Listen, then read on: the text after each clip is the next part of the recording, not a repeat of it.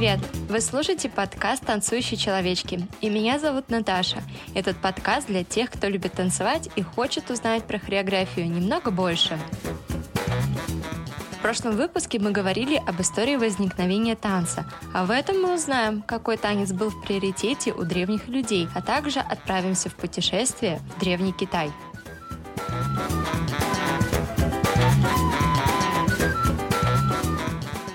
Как мы уже знаем, в те времена, когда язык людей был самым примитивным, когда все общались с помощью звуков и жестов, танец был неотъемлемой частью общения. Он выступал как форма совместного веселья, когда случалось какое-то событие. Люди собирались вместе, брались за руки и плечи, и в порыве радости производили разные движения ногами. Чаще всего они становились в круг, имея возможность видеть друг друга в сомкнутой цепи. Также было легче регулировать общий ритм движений. Веселье выражалось, однако, у всех разных народов по-разному. Это было связано с различными формами движений, а также специфическими выкриками и звуками толпы но у всех можно заметить одну общую черту. Все становятся в круг и двигаются по окружности. Например, у африканцев девушки становились внутрь круга, образованного мужчинами, а у индейцев победные танцы формировались вокруг пленных. Очевидно, что эти хороводные движения послужили прототипом для настоящих танцев, облагороженных культурой. Конечно, однообразная жизнь некоторых народов, вынужденных ежедневно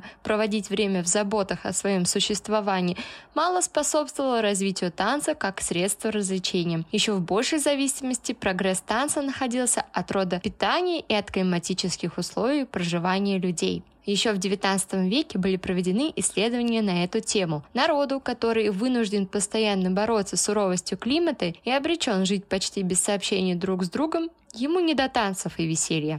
Что не сказать про народы, которые проживают в странах с умеренным климатом. У них любовь к танцам проявляется уже в очень разнообразных формах. Весеннее возрождение природы порождает новые радостные впечатления. Горизонт просветляется, земля украшается цветами, зеленью, воздух делается более теплым. Природа воскресает, как бы призывая всех живущих на общий праздник весны. Счастливая молодежь, конечно, не может оставаться равнодушной к призывам природы. Она вдохновляется, уделяя часы досуга веселью. Это особенно заметно у племен, занимающихся возделыванием земли и скотоводством. У них появление весны встречается всегда песней, сопровождаемой танцами. Двигаясь ближе к тропикам, можно заметить, как проявляется в танце горячий темперамент народностей, живущих в теплом и жарком климатах. Танцы являются частью домашнего обихода. Это любимый способ развлечений, на котором отражаются черты характера народа. К примеру, можно привести жизнь диких племен в Африке и Австралии. У них танцы служили исключительно как забава. Между прочим, там были очень распространены мимические танцы, подражающие окружающей природе. Но существует такое мнение,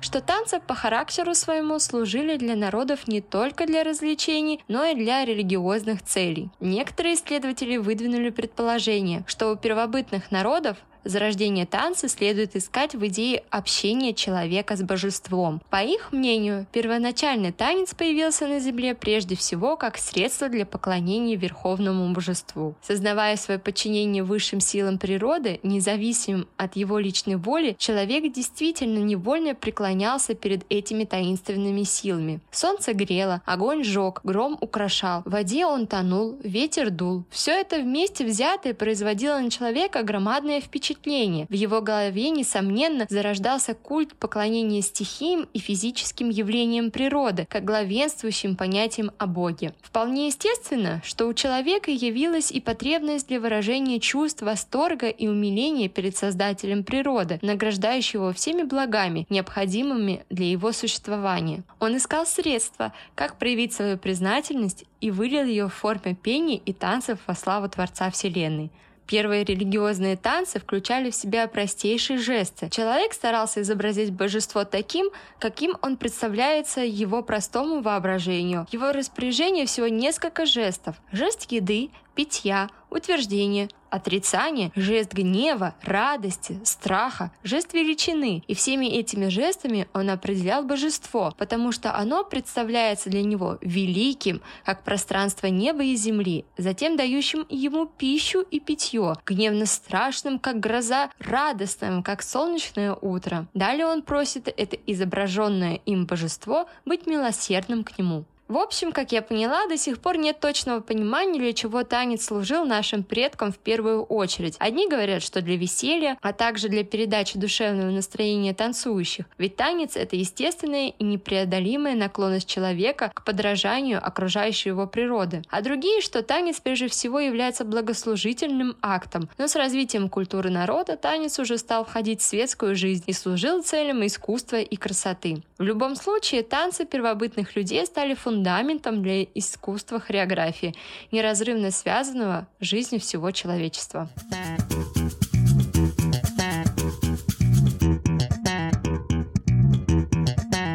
По мере того, как люди совершенствовались, развивалось и искусство. Этому отчасти способствовало то, что танцы сделались необходимым элементом в ритуале едва ли не всех первобытных религий. У всех народов, каким бы богам они ни поклонялись, танцы сделались существенным спутником их культа. Первым древнейшим культурам можно отнести Восток, в частности Китай, Египет и Индию. И начнем с древнего Китая. Танцевальное искусство в Китае находилось в периоде полного расцвета за много веков до христианской эры. Китайские историки свидетельствуют, что музыка и танцы были в употреблении в Китае со времени Гуангта до времен Тхэо, то есть в длинный период истории, тянувшийся на протяжении двух с половиной тысяч лет. Европа с ее цивилизацией еще не существовала, а при дворе китайских императоров хореография была уже в большом почете.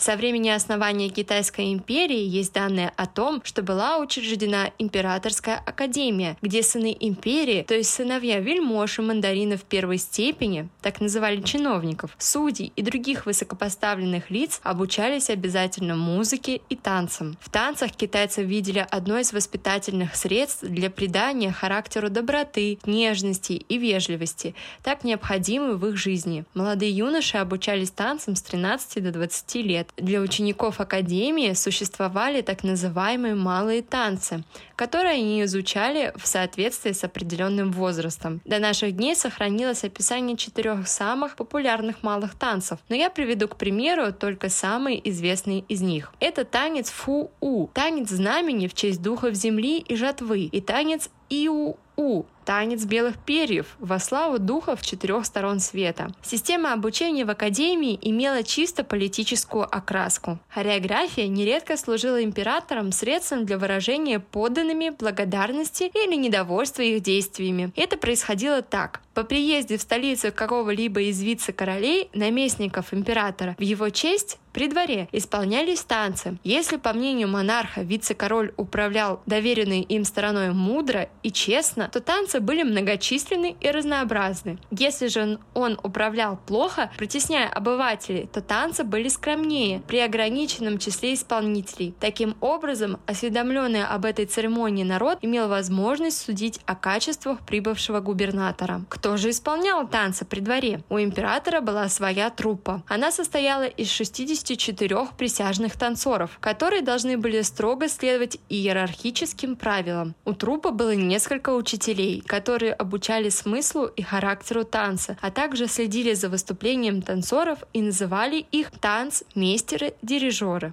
В трупе был строгий порядок. Танцоры собирались в класс под звук барабана. Опоздавший подвергался достаточно странному наказанию. Его заставляли залпом выпить чашу вина, а танцоров, которые ленились, могли наказать и плетью. Присущая китайцам строгая иерархия сказалась и в танцевальном искусстве. Императорскими указами было определено число танцоров, присвоенных каждому рангу. Указами в точности руководствовались особенно во время церемонии в память предков. В императорском дворце дворце исполнялось 8 самостоятельных танцев с 8 танцорами для каждого из них. Вот и получилось 64 танцора. Труды по земледелию, радость жатвы, тяготы войны, блага мира составляли смысл и значение танцев. Учеными были найдены описания восьми танцев. Вот, к примеру, некоторые из них. Ивимен – движение облаков, танец в честь небесных духов, тагу – благодетельный, танец в память предков женского пола, та у – великий, воинственный, память предков мужского пола. Китайцы были очень искусны в сочинении и постановке цельных балетов. Содержание одного балета сохранилось в диалогах древнего китайского философа Конфуция, где рассказывается, что император Юванг, живший за 1100 лет до христианской эры, сам сочинил аллегорический балет и написал к нему музыку.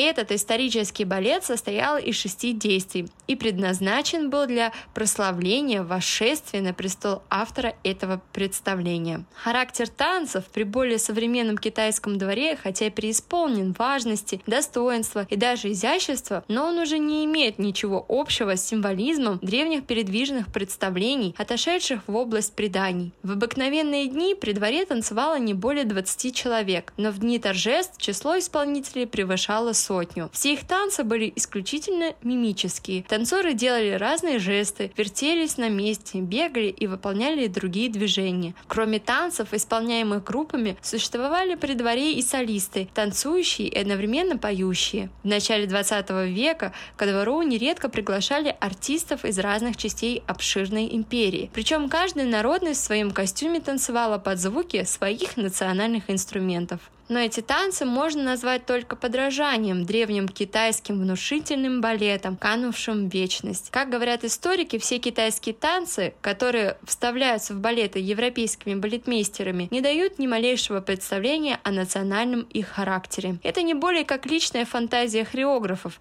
не видавших никогда замкнутого Китая, куда в течение многих веков не вступала нога европейца. Балетмейстеры как бы сговорились между собой и создали себе единую общую систему при постановки китайских балетов. По их довольно, впрочем, верному суждению, многие китайцы по его натуре не должны составлять главного двигателя при исполнении в этом искусстве. В преимуществе должны двигаться голова и руки с поднятыми пальцами. За образец, очевидно, ими приняты фарфоровые фигуры китайцев с кланяющимися головами и приподнятыми руками. Такие танцы пригодны разве только для групп, и как бы разнообразной не была фантазия балетмейстеров, но по неволе при сочинении танцев, названных ими китайскими, приходится повторяться. Те же мелкие шаги, те же вечно поднятые в известном направлении руки, согнутые в локтях, те же движения головой, с аксессуарами, веерами и колокольчиками. Таков немудрый арсенал балетмейстеров, сочиняющего китайские танцы.